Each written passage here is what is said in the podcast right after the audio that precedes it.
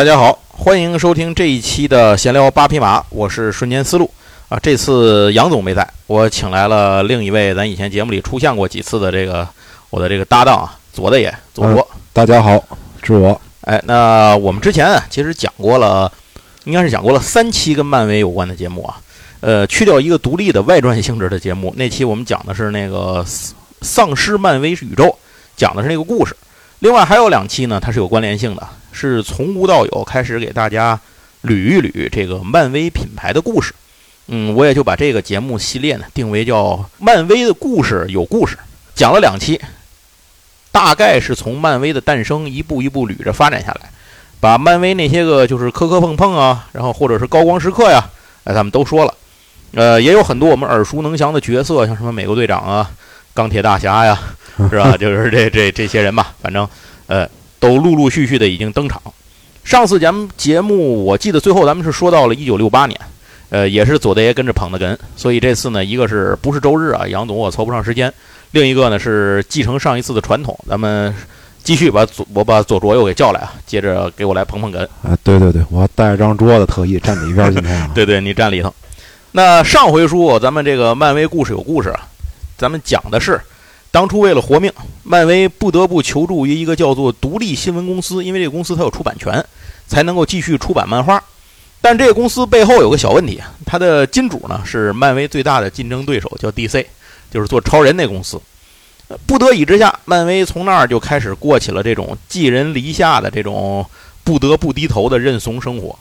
那每个月出版这个，他们说不是每月，应该是每周，他们是周更，每周出版杂志的种类就是数量。被严格限制，比如你只能出八种，多了不行。这样就导致漫威当时赶上了一个非常好的发展市场啊，但是空有内容却没有办法把它变成产品。如果要出新刊，就必须得挺老的。哎呀，这憋得难受啊！哎，对，就你必须一屉顶一屉蒸包子，你不能够一块儿是我多弄几开几个火眼儿不行，灶台不给你使。所以就这样呢，一直严重束缚着漫威的发展。这个情况一直到了六几年末，出现了一个改变。这个独立新闻公司开始松动它的合同条款啊，漫威总算能够稍微大的吸一口气了。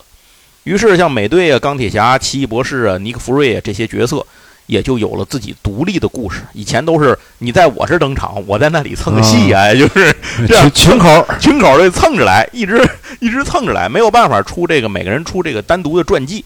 那现在终于可以给每个人单独成系列了。于是。漫威逐渐的打开了这把枷锁，注意没有完全打开啊，还是有限制的。开始呢，比较快速的踏步的开始发展起来。但这个时候，新的情况又发生了。呃，一九六八年六月，一九六八年六月，一位不苟言笑的商人叫阿卡曼，他叼着雪茄找上门来，来找古德曼。那你还记得这古德曼是谁吗？这个古德曼就是这个漫威的这个所有人啊，创始人啊，那老板，俄裔的那个那个移民老板。那这个找上门这个阿卡曼，他是一个有丰厚家产的商界新贵，美国的商界新贵。那他来找漫威，到底是要干什么呢？这个事儿对漫威来讲是福是祸呢？上次最后咱们话就且听下回分解。对，咱现在下回就从现在开始。但是在正式开始之前啊，我我们要说一个事儿，就是这期节目要特别感谢卡卡沃品牌的大力的支持，作为。国内外多家顶级 IP 开展合作业务，做这个专业收藏卡产品的卡卡沃，他最近推出了一个漫威系列的收藏卡，这就是为什么我们这期会跟卡卡沃能有一个合作的契机点，对吧？你不能说我做个 DC 的卡，然后在漫威节目里播这个，这事儿不太合适。但是呢，正好人家做的也就是漫威的卡，这是卡卡沃他旗下有一个特别受欢迎的系列产品，就是迪士尼去年不是零三年那个不是零三二三年。不是迪士尼一百周年嘛？诞生一百周年，这一百周年的里头呢，他搞了好多这种重磅的收藏产品，这是一个大的体系。这其中呢，就有这个呃漫威的内容，这个规划在里头，就是一直还没有出漫，因为漫威不也是属于迪士尼旗下的嘛，这个品牌。所以无论您是漫威的爱好者，还是卡牌收藏的玩家，就是这次的这套漫威的卡牌，都我认为都是一次比较精彩的邂逅啊。那关于这套漫威的高端收藏卡，我们放在节目最后给大家会详细的说一下。为什么放在最后说啊？因为一会儿节目里头您会发现我们提到的很多角色内容，会在这个卡牌上有所体现。行，前面广告内容说完，哎，咱们开始书接前文，正式往下讲。话说，当这个阿卡曼走进古德曼办公室的时候，这位漫威的大老板就和现在听节目的各位一样，是一头雾水。他不知道眼前这个身高一米七的男人，小个子男人吧，算是在美国算小个子男人，为什么要来找自己？惊得捏呆呆发愣。哎，对，噔噔噔上来一位，是吓得几位英雄是捏呆呆的发愣，跑堂上菜。嗯哎这个时候，古德曼可不知道对方是不是跑堂子上菜的，嗯不知道对方是干嘛的，给给弄懵了。你找我干什么？找我们有什么事儿吗？律师出身的阿卡曼是一脸的严肃啊。这位在照片影印和制药领域都有一席之地的富豪，有一个外号叫送葬师阿卡曼。但是他这个外号跟消灭魔族的精灵法师不一样啊，这个不是葬送的芙莉莲啊，是送葬的阿卡曼。为什么叫这名？因为这哥们儿非常擅长于资产收购和重组，然后取其精华，受其糟粕。他投资的、收购的资产种类啊，非常繁多，不拘一格，就是什么挣钱他就投什么，嗯，也不管是在哪个领域、哪个行业。由于他之前在堪萨斯州入股了一个非常规模巨大的墓地，嗯所以挣了一大笔，所以呢，就有了这么一个外号叫送葬师。后来根据古德曼的儿子回忆啊，据说那天阿卡曼这个人离开之后，自己的父亲古德曼沉思了很长时间，原因非常简单。虽然他非常得益于自己白手起家创造的这个漫画帝国，而且这个奇迹呢，目前还在蒸蒸日上的向上发展，但是架不住对方给开的太多了。哦，他给的实在太多了。对对对，阿卡曼是来收购漫威的，他提出了一个将近一千五百万美元的收购数字，这在当时的美元来讲，已经是一个非常高的价格了，足够古德曼家族几辈子的开销。自己亲手打造出的摇钱树固然牛逼啊，但是这个巨额套现能过上潇洒人生的机会，更让古德曼非常的动心。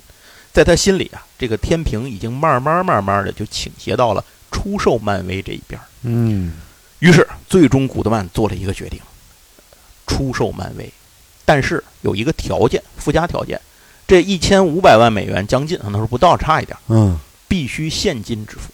嚯，你别给我开支票，也别给我分期，这都不行，刷支付宝这都不行，啊，没问题。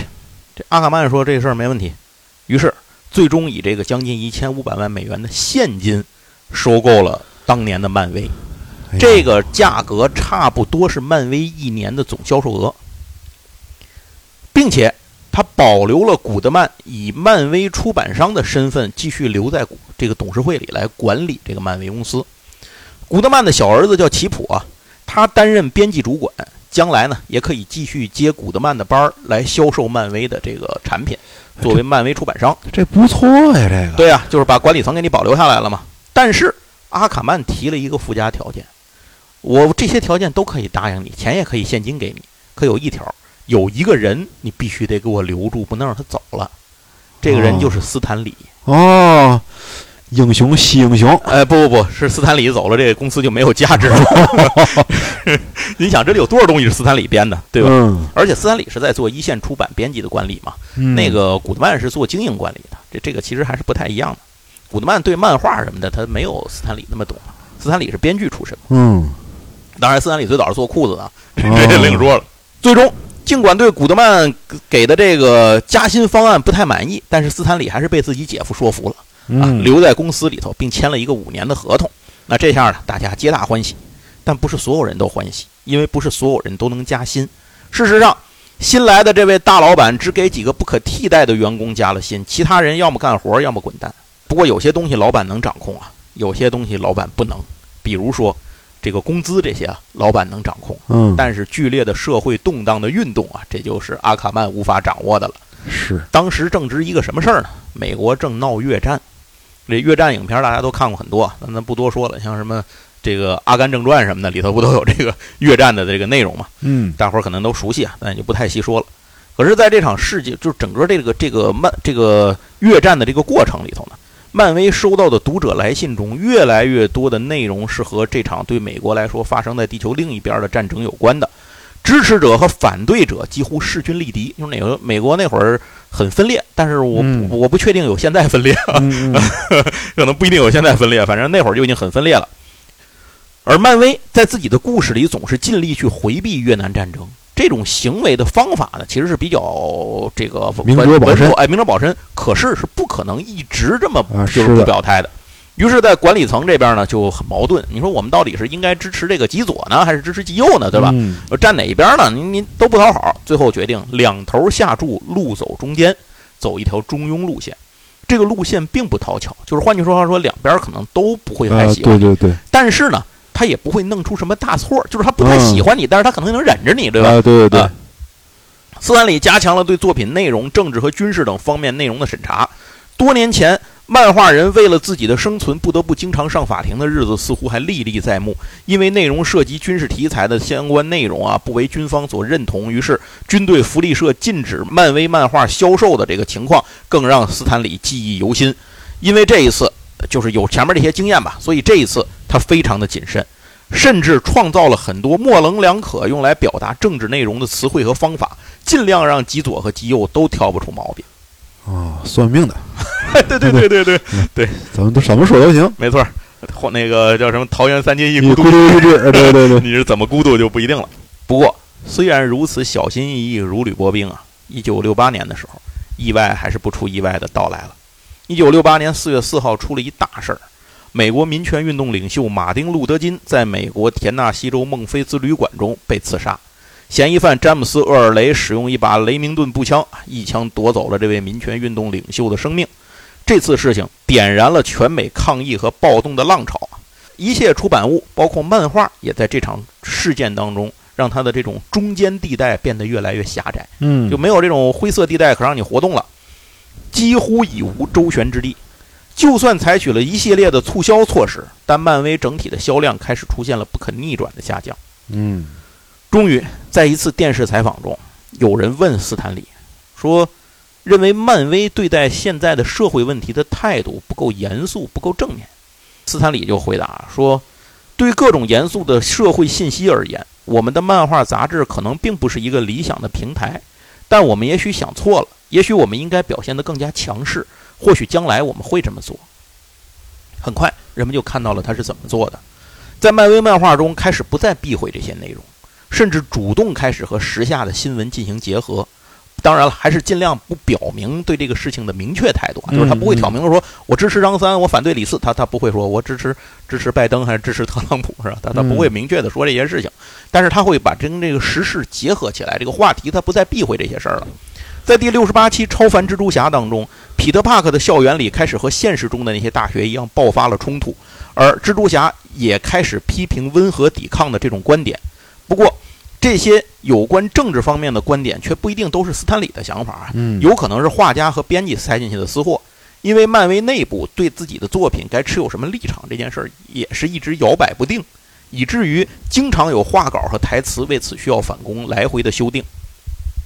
不过，在提高黑人地位方面，因为马丁·路德·金不是黑人运动领袖嘛，嗯平权领袖嘛，是。所以当时这个事情就就有点像黑命贵那会儿，你知道吧？但是嗯。这个比黑命贵牛逼多了。啊！是，呃，掀起了一个非常重要的这个黑人平权运动的这个风潮在社会上，在提高黑人地位的方面，漫威做的其实挺好的，就是他一直做的挺好，没有什么内部的争议，是一致统一的。嗯。早在一九六三年的时候，他们就在自己的作品里加进了黑人角色了，加到了就是你知道那个神盾局局长尼克弗瑞吗？啊，知道那个独眼儿后来，呃，尼克弗瑞。当时尼克弗瑞是个白人啊，那那会儿可不是个黑人，黑人是后来老后来的事儿了啊。啊当时是个白人局长啊，那是。但是呢，他有一个队伍叫咆哮突击队，在他那个突击队里呢，放进了一个黑人的士兵角色，哎，是个配角。对，这个事儿有，就是你听这事儿，我公司画个黑人，这个没有什么问题，对吧？嗯但是当时还就遇到了很大的阻力，这个阻力你甚至都想不到来自于哪儿，来自印刷厂。印刷厂老板认为不该有这样的黑人角色获得这种地位，要把他给改成个白人。啊呃，是这个斯坦李他们这群编辑啊，编辑的这个包括管理层吧，顶住了压力啊，跟这个呃算是印刷厂谈判，然后就最后愣是让印刷厂啊就照着这个印了。哎这个社会风气就看来很是很严重啊。对，你还记得那个美国有一个那个小石城事件吗？其实那个事件之后，后来这个包括马丁·路德·金啊什么这些事情之后，后来慢慢的黑人地位得到提高。我记得当时看过一个什么一个纪录片是一个什么里头，就是你比如说他他当时那个公交车上，白人的公交车是黑人是不可以上去做的。啊，制度性的种族隔离，对对对，制度性种族隔离。后来终于开始有，比如黑人不能上白人的学校等等等等啊，嗯，这些是是，这些事情慢慢后来都开始出现了改变嘛，在那个嗯年代。但是从这儿可以看出来，其实漫威在这一点上做的是比较领先的，而且我不认为这个里头就是他们，嗯，一开始他们就预预就预料到了这个社会的这个发展的这个情况，更多的嗯可能是源自于斯坦李他们本身就对这件事情的一个认同感。嗯啊，这都是这都是额外的话，但那这个这个只是我的个人一些猜测，咱不把它做展开了。顶住了压力，保留了这个角色之后，后来就开始陆陆续续的又有黑人出现在漫威故事里。就像我刚才说的，社会的这个变化就是不断的在变化吧，黑人的地位也在提高，很多人呢开始为这个黑人平权运动去奔走啊，这些事情。但是出现的这些黑人角色有一个特点，第一，他们在超能力的这种超英雄漫画、超级英雄漫画里，嗯，他们大多是没有超能力的。第二，他们都是配角。啊啊，有这么两个特点。真正从本质上改变这一点的角色是黑豹。一九六六年呢，黑豹啊，这位呃隐藏在非洲的这个高科技国家的，嗯伪装成一个农牧民族的这么一个 一个王国的国王，他呢作为第一主角登场。到了一九六八年的时候，黑豹这个角色又被安排加入了复仇者联盟。从这个时候，因为复联是漫威旗下最挣钱的这个一线团队嘛，嗯这就是相当于 C 位团队。从这个时候开始，黑人角色的增加速度明显加快。虽然后来有一些地方确实你觉得它是为了增加，就跟现在正这个正正确似的，你嗯为了增加而增加，矫枉过正但是哎，矫枉过正。但是呢，总体来讲收效还是不错的。你不管他们是怎么想的，但至少他迎合了当时社会运动的一个发展的一个情况。是最终事实证明，斯坦李和他的朋友这个这个的同事们吧，不仅应对了这场危机，而且还做到了变危机为机遇。嗯，就是说我要回避战队，但是我不能回避大家的关注。对对对对对对，而且呢，这个如果大家发现这个是这个站队的这件事情都在一个队的时候，我就得迅速啊加入。行，哎，而且这个其实还要说一点，就是刚才我说那个话，在一九六三年他们开始做这件事情，增加黑人角色的时候，是没有还没有到这个时候呢，社会上没有到这点。嗯，我只能说，自身的观念，要么是出于他自身的观念的认知，要么是出于他对社会运动发展风向的敏锐的把握嗯啊。是不管是哪一点啊，都说明斯坦李是一个很牛逼的人啊。就是是是，后来呢，有一有一份报纸啊，站出来指责说，像 DC、漫威啊，说你们这些个大的漫画公司，你们为什么只准备不给画黑人的角色啊？为什么不多做点黑人角色呢？这个时候，斯坦李站出来，亲自让编辑让他手下这个助理写了一封信。嗯呃，这封信呢，用黑豹等黑人角色的活跃的现状，狠狠打了对方的脸。当然，与此同时，斯坦李也迅速加大黑人主要角色的浓度，这就是刚才我说的为什么后来大量增加黑人的原因，就是因为嗯也有这些事儿，就开始有这有有这种找事儿的人出来了，所以呢，呃，他们就迅速加大这个内容。这里面儿这个有一个角色的原型的形象，就是以当时著名的橄榄球球星辛普森，就是辛普森杀妻案的那个主角，哦知道吧？轰动全美那个，飞机都不起飞了嘛，为了看判判他那判例，飞机都不飞了。嗯那个辛普森以他的形象啊为大概为的一个原型啊捏出来的这么一个角色啊，在驳斥了那份报纸三个月之后，这个角色诞生了。这个角色的设定是一个漫威历史上第一位非裔的超级英雄，就是非洲裔的生活在美国的这么一个超。因为那个黑豹不是生活在美国，对对，这个角色大家都很熟悉，就是猎鹰。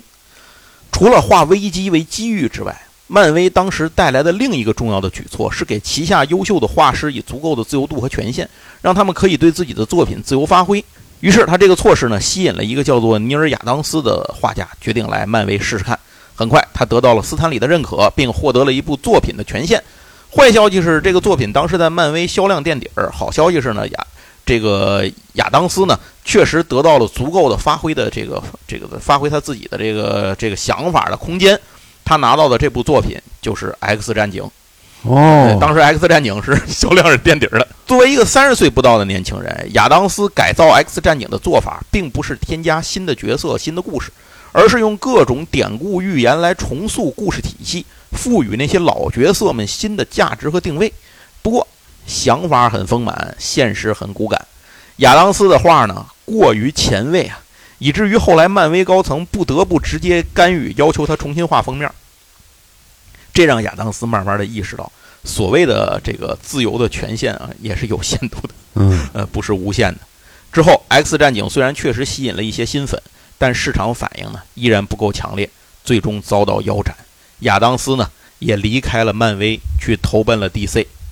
值得一提的是，与此同时，就是在这件事情的过程里，亚当斯办了一件事儿，就是他强烈要求下有一个二十世纪四十年代创造出来就没有被启用过的角色被激活了，并且塞进了复仇者联盟。这个角色就是相当于做出来就没用，你知道吗？后来一直突然给用用了，就进复联了。这人是谁呢？能够如此蹦出来就进一线团队？这个角色就是影视作品里大家非常熟悉的一个重要角色——幻视。好，那么在斯坦李的要求下，就斯坦李当时提了一个问题，提了一个要求，就说你把这个解封可以，咱们拿它用可以，但是幻视必须变成一个机器人。所以幻视这个角色成为机器人是在这个时候开始的，而不是在他一诞生的时候。他就以一个具有特殊电路啊这样一个回路的一个机器人，独一无二的这么一个机器人的形象加入了复联。随着漫威和独立新闻公司的合同到期，独立新闻公司就是 DC 旗下管发行的那家公司，是啊，卡边那个他那个，哎，对对对，漫威终于彻底摆脱了出版束缚，可以毫无限制的想做多少杂志就做多少杂志了。但是造化弄人啊，当初是市场如饥似渴。但出版挂着枷锁，现在尴尬的是出版砸了枷锁，但是市场呢已经不是非你不可了。哎呀，此时市场的扩张已经逐步迟缓，人们对漫画的需求不再有那么多。不要说增加多少新作品，甚至漫威已经又到了一次要不要再裁员的悬崖边缘。最后，古德曼决定先不裁员了，但是每期杂志咱先剪一页儿。就是你别小看这一页儿啊，其实剪的量是很大的，因为它的杂志生产的种类太多了，而且它是周更，它是每周的所有的杂志全剪一页儿。哦，明白。第二个举措，古德曼举措是不许做连载，所有的故事当期结束，就全是短短篇单元剧，你就不许给我长期剧情。今儿没完了，好，然后下一集还有什么分叉的剧情，你这儿来一个吧，那儿来一个，好几集讲不完，别别来这套。这个不太理解啊。哎。当期就完，如果说让读者感到困惑，他怕这些读者就不看了，啊，就是这样。而且呢，这样还有一个好处，随时可以结束连载，哦，啊，明白吧？这都是这个资本家都想到了。那么，漫画迷从那儿开始就再也看不到那个熟悉的未完待续，请看下集了。编辑和漫这个编剧和漫画家们必须每一期都绞尽脑汁想出一个事情，并马上把它摆平。让一切回归原点，不然下一次故事就没法开启。为了进一步减少成本，古德曼关闭了一个叫做“欢乐漫威前进会”的组织，这是一个由全美最支持漫威的铁杆粉丝组成的一个官方支持下的粉丝组织。然后，古德曼又做了一件事儿，就是把漫威周边产品的这个开发的授权，以区区一万美元的价格卖给了一个来自加利福尼亚的商人，叫做唐·华莱士。后者的一个公，他有一公司叫漫威狂热公司。立刻开始把诸多的漫威形象印到各种商品上，发往美国各地。可是这些作品的漫画家没有办法从中得到任何一分钱的版税。啊，这里呢就让，因为刚才咱说了，这些一系列举措，包括漫画减产啊，包括就是每些少一页啊，你少一页就少了不少稿费的钱啊。是。然后都是短篇，你就让这些漫画家没办法发挥。然后都是短篇，他们随时有可能被裁掉。嗯。啊，这都是问题啊，这这些东西都是问题。总之吧。呃，这些漫画家的生活，很多人都受到了影响。这其中有一位啊，咱们只说一个最有代表性的例子，这个人就是杰克·科比。杰克·科比是漫威创业时期的元老啊，这在咱们前几期节目里是提过他的。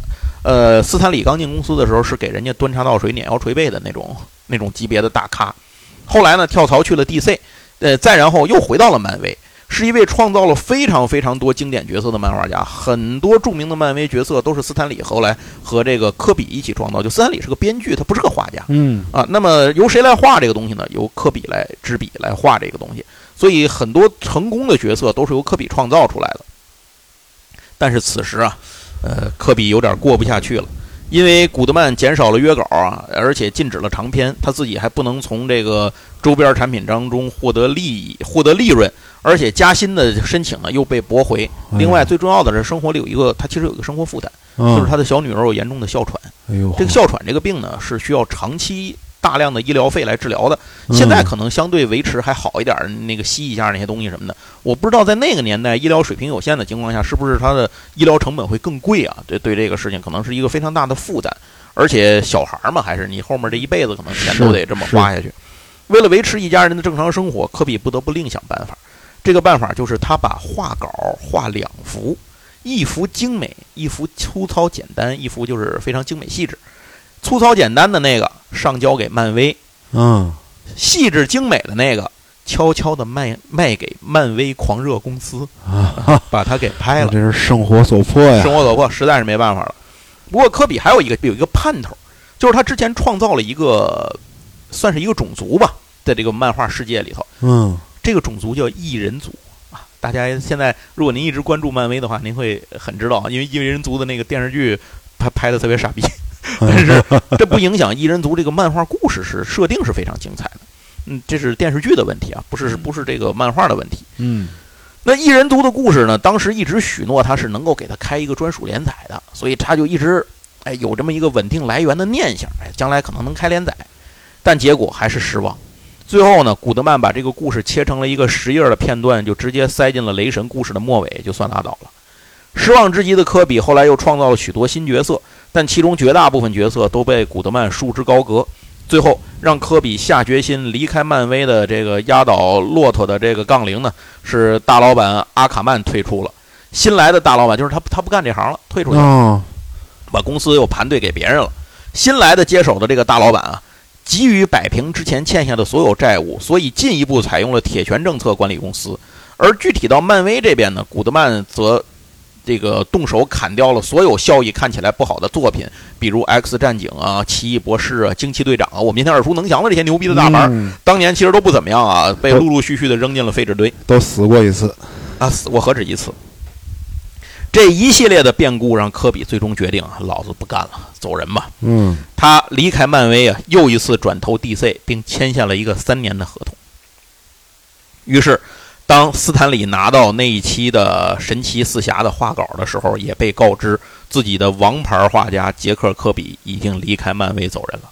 哎，后来哎，后来斯坦李回忆啊，他说那段日子公司里是物是人非，鸡飞狗跳。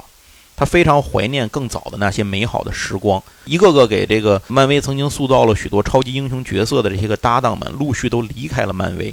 这是一个人们并不那么需要漫画的年代，世界上的一切突然发生的变革和运动，让很多人，尤其是年轻人的精力从漫画上移开，漫画的销量在整个七十年代都萎靡不振。身为漫威的管理者，古德曼也没有任何好的办法。听过我们前几期的节目的这个朋友，您可能还记得啊，这已经不是斯坦李第一次看着自己的搭档们离开而无可奈何了。一九四一年、四九年、五七年，然后是这次的七零年，在走进行业的第四个十年的时候，斯坦李已经不再是当初那个初出茅庐的毛头小伙，也不是那个意气风发的花花公子，更不是那个说一不二的漫威主编。他开始思考更多的问题，把眼光放得更加长远、更加广阔。漫画对斯坦李来说，不再仅仅是画出来的故事和需要销售的商品。斯坦李开始研究出版战略，寻求新的机会。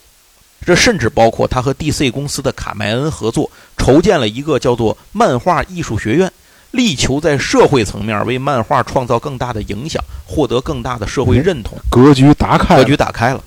那么他搞了一系列的画展、讲座等等活动，都被提上日程啊。这个搞这些活动，而且画展就专找那个搞名画展览的画廊，嗯我搞漫画画展。讲座我就邀请各行各业感兴趣的人，无论你是干什么的，我来给你讲漫画里边这些门道啊，给你讲这个里面的这些个知识，给你讲这些系统性的东西。不要以为它就是个画画看小孩的就是要登上大雅之堂。哎，对对对，你们越觉得说我不配进，那我就越要进。然后还有他们设立了什么呢？设立了专业的行业奖项，并与之配对儿有这个颁奖典礼，搞得非常的隆重和正式。生活需要仪式感。对，陆续诞生，就像电影诞生了奥斯卡一样嘛，啊，这就是一样。漫画他们也要诞生自己的奖项，才能够有这种树立起行业的专业性嘛，嗯相当于对，至少你在外人看来，这东西不是一盘散沙，对吧？对对对你，该有的东西都有，你说他怎么看待你？他理解不理解？先搁一边，你连有都没有，人家怎么看你？嗯，对吧对，这就是一个问题。好，如果您还记得的话，咱们之前的节目说过，为了能够生存下去，曾经需要在各种为各种社会问题背黑锅的年代里，漫画行业不得不被迫展开了极其严格的自我审查制度啊，就相当于这种自我保护的一种措施吧。嗯，并设立了一个委员会，叫做漫画法典委员会。这就像是美国在电影行业为了自保，当年诞生过海斯法典一样啊，漫画也诞生过漫画法典。这个委员会呢，以极其严格的眼光来审判和检查各种漫画出版物，这个程度到了一种令人发指的程度啊！什么几乎是这个也不能播，是那个也不能写，那个也不能画。随着漫画行业的发展，其从业者们受之苦久矣。漫画这个法典委员会呢？一直用当年创立时的标准和眼光来评判审核此时的漫画行业。当年自保的这个法宝，如今已经成了制约行业发展的壁垒，很僵化，很僵化。斯坦李曾经多次试图游说对方啊，让他去做一些调整啊，符合时代的调整，但是没有任何结果。终于有一次，斯坦李忍不了了。这次的契机是个什么事儿呢？他们接到了美国卫生教育和福利局的来信。希望哎，漫威，你们能不能借你们的这个小孩子们都爱看你们的作品嘛？青少年，那能不能在你们的人气作品《蜘蛛侠》里面帮我们介绍一下、宣传宣传滥用这个药物的这种危害性啊？嗯，这是挺好的一件事儿嘛。咱们现在国家不也经常有这种吗？对，很有正面意义。还有正面意义，叫什么？不要吸毒啊，不要赌博呀，是远离这个什么电信诈骗啊等等这些方式，你都通过这种寓教于乐的方式，这是一个很好的事情。但是。漫画法典委员会有规定，漫画中不允许以任何形式出现麻醉品、毒品等信息和内容，否则视为违规。哪怕是为了正面宣传也不行，祖宗的规矩不能改。对，哎，但斯坦李的好脾气呢，此时早就已经被磨光了。这次有了政府的背书，他说服了自己的姐夫古德曼，直接无视委员会的规定，出版了这期漫画。嗯，讲的就是蜘蛛侠的室友。奥斯本就是那个后来二代绿魔，他爸不就是绿魔吗？啊，二代绿魔，奥斯本不嗑药吗？就是就是从这儿来的。奥斯本为什么吸毒嗑药？就是从这儿来的。说这奥斯本嗑药害人害己，哎，这个这么一个事儿，劝大伙儿小朋友啊，这个为与与人为善啊，这个这个生活要要正能量，你不要引以为戒，不要弄。当然现在看起来这些努力呢已经都没有了。呃，美国这个大麻都合法了，别的就甭说了。那总之呢。这个事情当时达到了一个非常积极的正面的一个社会的这个影响吧，起到这么一个效果。这个漫画一经发表，各大媒体争相报道，这是这么多年以来第一次有人敢于直接挑战漫画委员会的这个漫画法典委员会的权限。而且由于其正面教育意义和美国卫生教育福利局的背书，这让他的正面评价很快就盖过了委员会的指责。当然，我顺便说一句啊，这里头其实他们还干了一点小动作。从古德曼的角度来说，他也觉得没有委员会这帮人啊限制着，漫画销量肯定会更好，对吧？大家都明白，所以他呢就默许斯坦李还做了一本书，一本杂志。这个杂志就是这样，就是当年如果你出这个杂志，呃，漫画的出版物，你要想怎么能证明你是符合这个审查规定的呢？嗯，你封面上必须印上这个委检查规定的这个就是委员会的这个 logo，哦，代表着他认证你这是可以出版的。嗯，于是这个他们就斯坦李就操刀啊。做了一本黑白杂志，就这个杂志是不是彩色的，黑白的。嗯，这个杂志上面就压根儿没有这标志。这杂志叫什么呢？叫《原始传说》。你听这名儿啊，内容收录的，首先开篇收录的这个最大的这个大牌的作品是什么？蛮王柯南，就是野蛮人柯南。这个野蛮人柯南，你想他都是什么一个造型啊？就是跟人猿泰山似的嘛，那种造型，光着膀子就穿一屁股衩儿，很凉快，呃，很凉快。然后多多冷天都都穿一屁股衩，然后这个抡一大斧子和这愣搂。然后那里头经常出现的女主角也穿着很清凉啊，就是这个非常非常的这个性感的身材啊，就是这种经常有这种，而且暴力啊，这种冲突啊、打斗啊都是家常便饭。好，那这样一部作品就在这个杂志里面作为主打刊登了。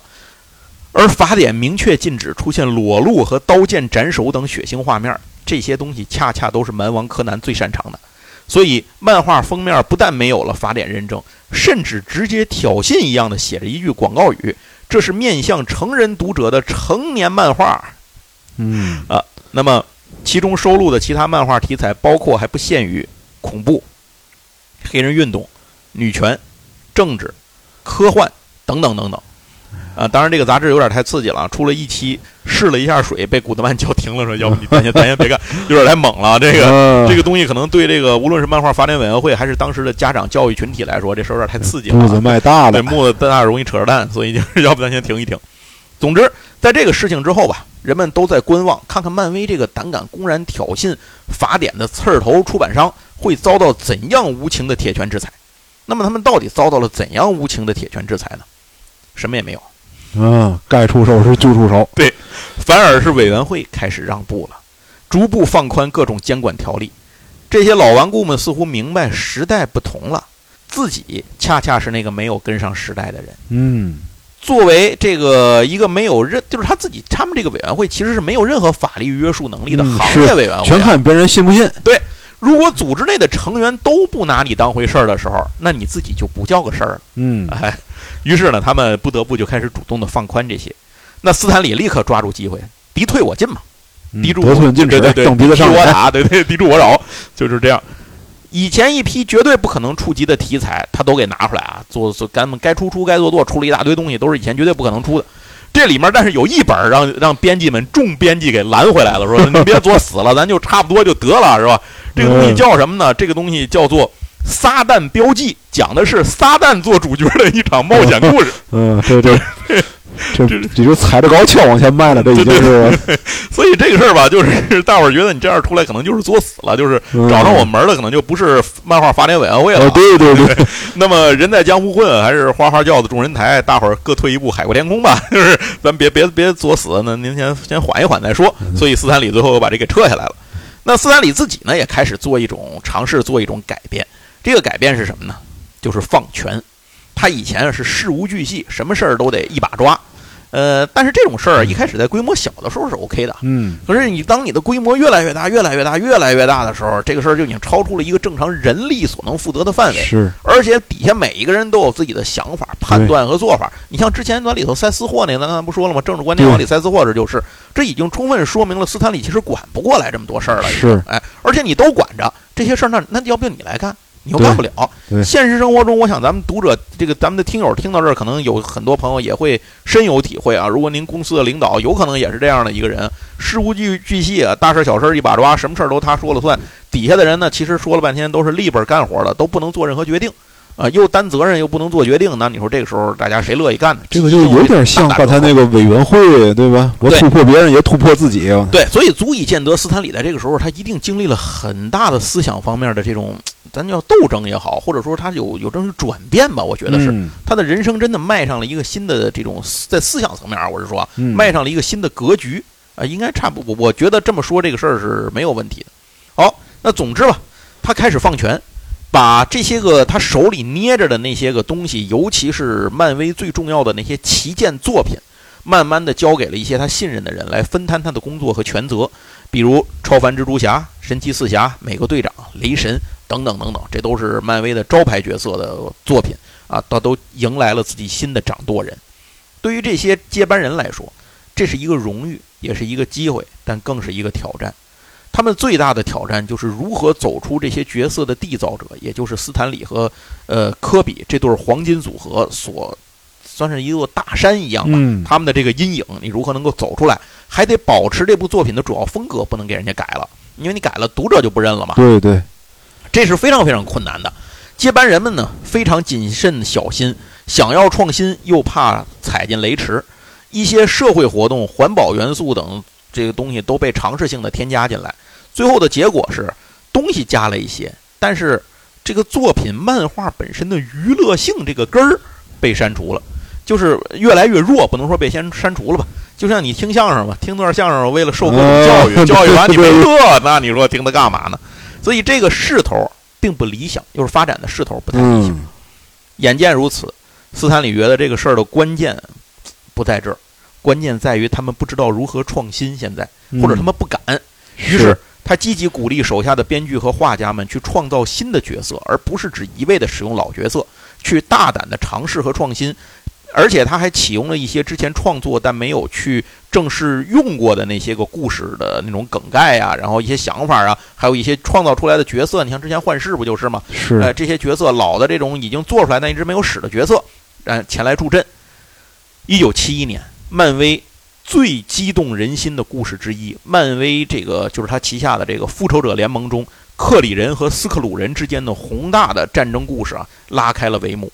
这个故事一登场就受到了读者们的认可和喜爱，将漫威的故事舞台再一次拉伸到一个时空的宏伟尺度上。像惊奇队长、异人族等之前这些个已经被放弃的，或者是封印的，或者是不重视的角色和群体，纷纷粉墨登场，重新回归。还有很多斯坦李认为有潜力的老角色也被再次发掘启用。这整个故事啊，它的宏大的设定决定了这个篇章几乎可以把任何想要的漫威超英角色和故事都粘进来，而且呢，不是生搬硬凑，是把故事和角色重新推向一个新的高度，去重新的定义和解析它。目前，其实咱们的影视作品都大家看的漫威影视作品，现在啊，这个其实也进入了这个阶段，就是从当初《银河护卫队一》开始，就开始出现了这个克里人和斯克鲁人啊，他们就越来越多的开始出现在漫威影视宇宙里面。只不过他们的故事呢，和漫画比起来呢，改编了很多很多东西。所以，这个如果您想了解原汁原味的这一段东西呢，还得看漫画。总而言之吧，在一九七一年，漫威迎来了自己的一个高光时刻。在压抑了多年之后，终于又一次扬眉吐气了。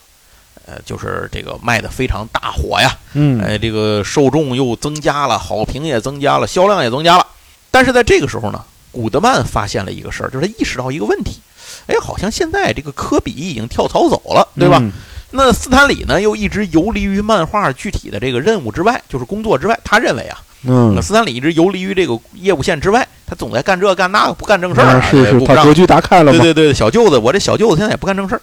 那好，但他们俩都没在，就我在。那现在漫威发展的很不错，那是不是这是这个这个功劳是在我身上？哎，对对对，我其实还是那 super star 了，膨胀了。对，所以古德曼突然觉得自己又行了。然后他想，那既然现在咱漫威得了势了，是吧？正打顺风仗，那咱干脆，要不然。咱就顺着风，咱再往下打一打，这个火再烧一烧，我们能不能进一步这个高歌猛进呢？比如说，咱把 DC 干掉呢？嗯，他格局也打，格局也打开了。哎，对，可能方向不太对吧？那么，古德曼的计划到底是什么呢？有没有顺利实施呢？最后的结果又如何呢？时间所限，我们这期节目就给您先说到这儿。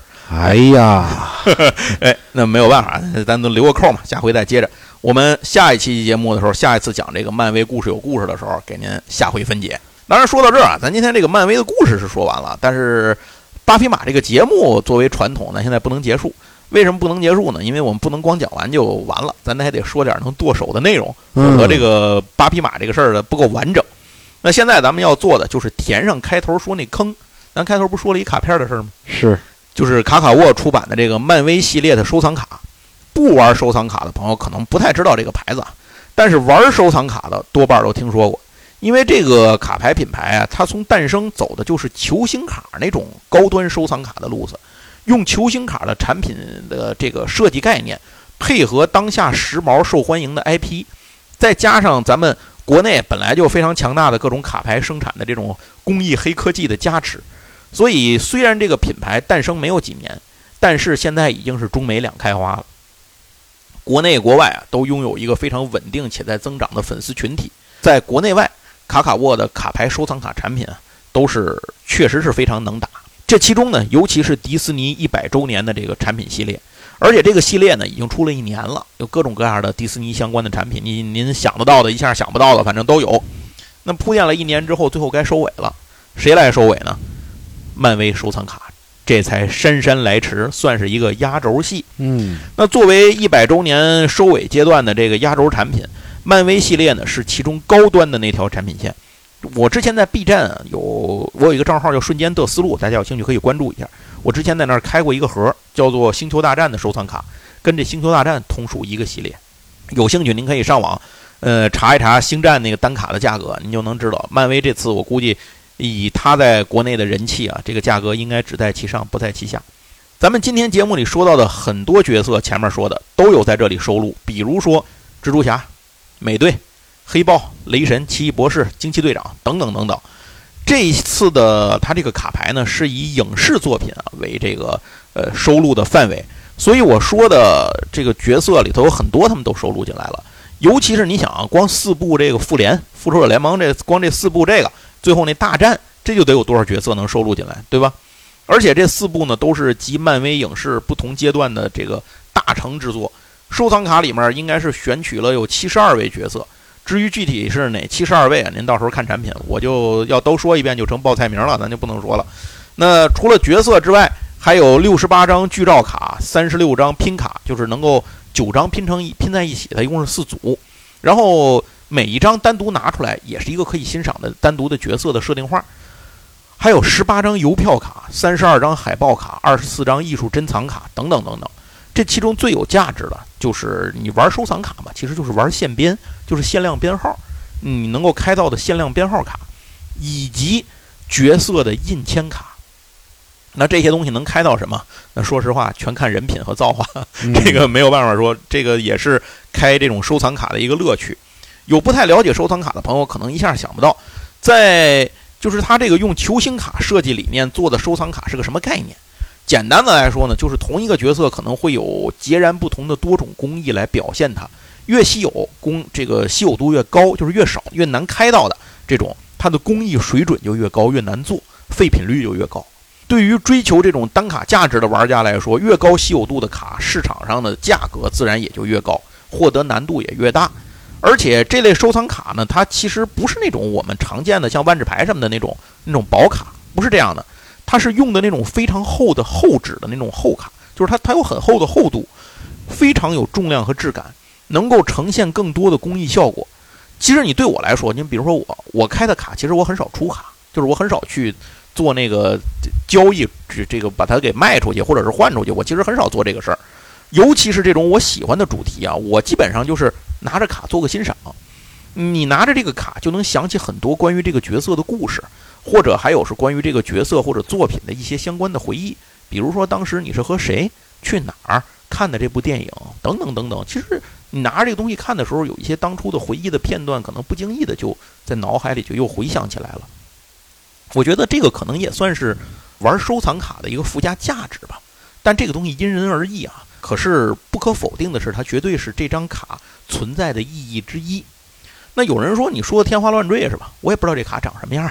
你用语言描述这个，我也不知道什么样。很简单，您点开喜马拉雅或者是小宇宙的配图，我把图片放在那里，您打开您瞧一眼就知道这东西什么样了。另外呢，您可以关注一下我的 B 站账号，叫“瞬间的思路”，或者是我的公众号叫“瞬间思路”。我会呢录这个开盒的视频以及开盒的图文来分别发布。等我拿到样品之后啊，我就这个事儿我就会做。到时候您可以辛苦哎，都先点个关注。等我一发布的时候，您就会收到提示，就能够看到。这一期节目也差不多四十五分钟啊，本一节课已经过了。那咱们非常感谢大家呢，这个收听这期节目，同时呢，也感谢卡卡沃对这期节目的一个大力的支持。最后呢，还是求一个点赞和转发以及月票，帮忙让更多人能够听到闲聊八匹马。万一要碰上有对胃口的呢，对吧？好，谢谢大家。对，谢谢大家吧。然后万一碰上有喜欢的，这不又多个听友嘛？对吧？关键是您又多了一个可以安利他的对象。嗯，对 吧一个人在坑里，不如大家一起在坑里吧。另外，最重要的是，还是希望大家能够多多的留言交流啊。我说实话，我做这个节目的一个重要的目的，我我跟尤其是我当初跟杨总，杨总跟我聊这件事的时候，我们俩人去想为什么要做这样一个节目，有一个重要的原因，就是希望能够通过我们的节目，把呃这些。潜伏在天南地北的这种有共同爱好的朋友啊，共同经历的这些时代印记的这些呃共同回忆的这些人，能够通过这个节目都给聚起来，能够把他们找出来，哎，连成线，哎，这这大家穿在一起，有个什么事儿呢？大家可以互相聊聊天儿，哎，一起交流交流信息啊，算是一个呃怎么说呢？一个交友节目吧，这个节目的一个一个功用。所以我非常期待大家能给我们的节目留言，您也可以加入我们的听友群。方法是添加我的微信啊，大写的 G A O 高八四六零九三九四，然后您就写加群就可以，我就给您拉到我们的群里头来。好，那这期节目就正式到这结束了，咱们下次漫威故事有故事，咱们继续给您往后说，看看这个漫威的老板啊，他到底干了什么事儿。好，大家再见。哎，大家再见，青山不改，这绿水长流，咱们下回再见，拜拜，拜拜。